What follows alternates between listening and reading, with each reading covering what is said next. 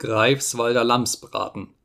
Auch die Greifswalder haben ihren Spottnamen in der Umgegend, und der ist auf folgende Weise entstanden: Im Jahre 1429 kam die Königin Philippa von Dänemark mit einer großen Flotte unvermutet vor Stralsund und verbrannte alle Stralsunder Schiffe im Hafen.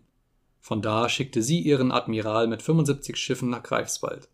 Als das die Greifswalder erfuhren, gerieten sie so in sehr große Angst und liefen zusammen und berieten unter sich, was sie beginnen sollten, um ein gleiches Verderben, wie die Stralsunder betroffen hatte, von sich abzuhalten.